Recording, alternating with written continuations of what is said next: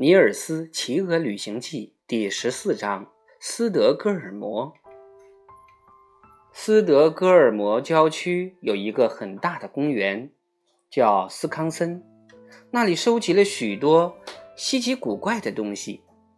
几年以前，斯康森公园有一个名叫克莱门特·拉尔森的小老头，他是海尔辛兰省人。到斯康森来是为了用他的小提琴演奏民间舞曲和古老的乐曲。他主要在下午出来为游人演奏乐曲。上午，他一般是坐在那里照看从全国各地运到斯康森来的各具特色的别致的农舍。起初。克莱门特觉得他晚年的日子过得很好，是他以前连做梦都不敢想的。但过了一段时间，他开始感到有点落寞，尤其是在看管农舍的时候更是如此。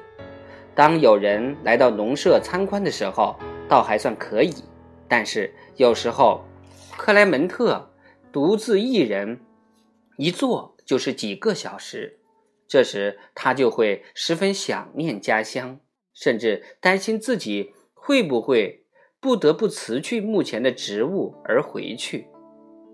他非常穷，他也知道自己回家后就将成为教区济贫院的累赘，因此，尽管他觉得日子一天比一天难熬，但是他仍然努力坚持到最长的时间。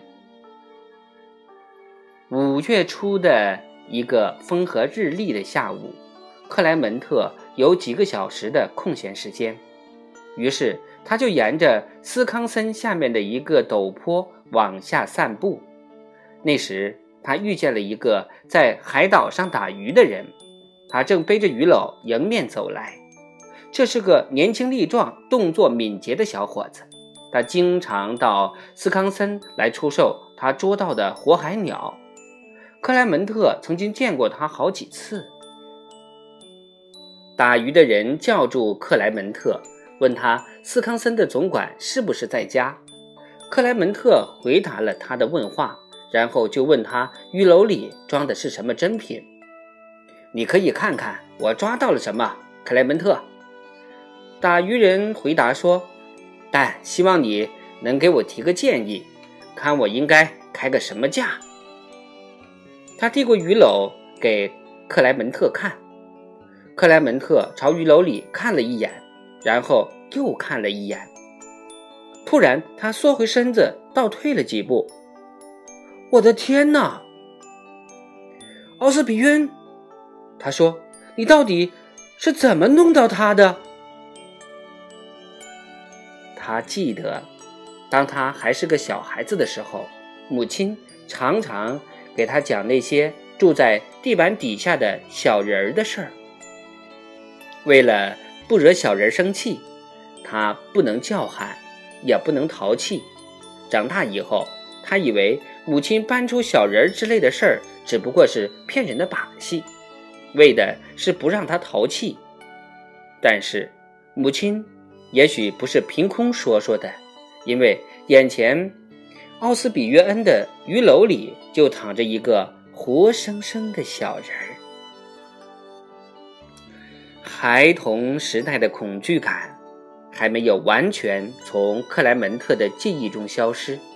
只要他看一眼那个鱼篓子，他就感到脊梁骨里直冒凉气。奥斯比约恩察觉到他害怕了，便开始大笑起来。但是克莱门特。却对此十分认真，丝毫没有觉得有什么可笑的。告诉我，奥斯比渊，你到底是从哪儿弄到他的？他说：“我不是特地守候着把他抓来的，这一点请你放心。”奥斯比渊说：“是他自己到我身边来的。今天早晨一大早。”我就带着猎枪划船出海了，还没等我离岸多远，就发现一群大雁叫喊着从东边飞过来。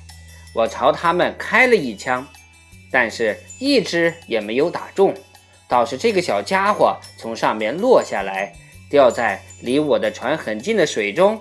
我一伸手就把他抓了过来。你没有打中他吧，奥斯比约？哦，没有，他安然无恙。但是他刚刚掉下来的时候惊恐不安，不知所措，我就乘乘机用一段帆绳把他的手脚捆了起来，这样他就跑不了了。你知道吗？我当时立刻想到，把他放在斯康森肯定非常合适。渔民在讲述他捉获小人的经过时，克莱门特变得极为局促不安。他小时候听说过的关于小人的事儿，他对敌人的报复之心以及他们对朋友的感激之情，都一一浮现在他的眼前。那些试图抓获他们、把他们当作俘虏的人，最终绝不会有好下场。你当时应该把他放了。奥斯比约恩，我当时差差一点儿把他放了。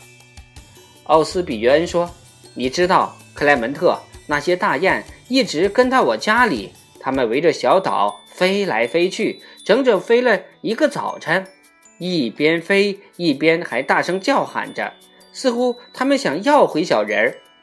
这还不算。”我们家附近那些不值得我打一枪的海鸥、燕鸥以及其他小鸟，都落在小岛上，叽叽喳喳叫个不停。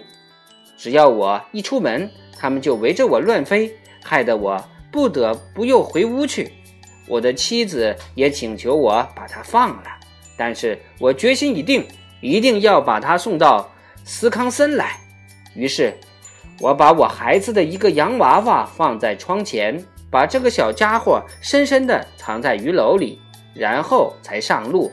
那些鸟大概以为放在窗前的洋娃娃就是他。我出来的时候，他们不追我了。他没有说什么吗？克莱门特问道。说了，开始他就想对着大雁们呼救，但是我没有让他那样做，而是用东西把他的嘴。给堵住了。可是，奥斯比约恩，你怎么能这样对待他呢？克莱门特说：“难道你不知道它是一种超自然的东西吗？”它是什么东西？我不知道。奥斯比约恩平静地说：“这个问题还是让其他人去考虑吧。我抓到了它，只要我能用它换到一笔丰厚的报酬，我就满足了。”现在你告诉我，克莱门特，你估计斯康森公园的总管会给我多少钱？克莱门特迟迟不做回答，他越来越为小人儿感到不安了。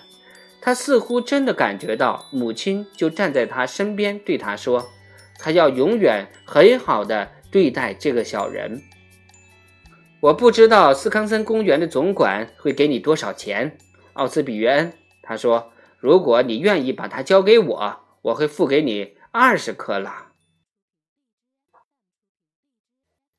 奥斯比约恩听到这么大的一笔钱，极其惊奇地看着这位拉提琴的人。他想，克莱门特也许以为小人儿有某种奇特的、神奇的力量，会给他带来什么好处，但是他确实不能肯定。总管是否也会这样看中小人儿，而愿意出这么高的价钱？于是他接受了克莱门特出的价钱。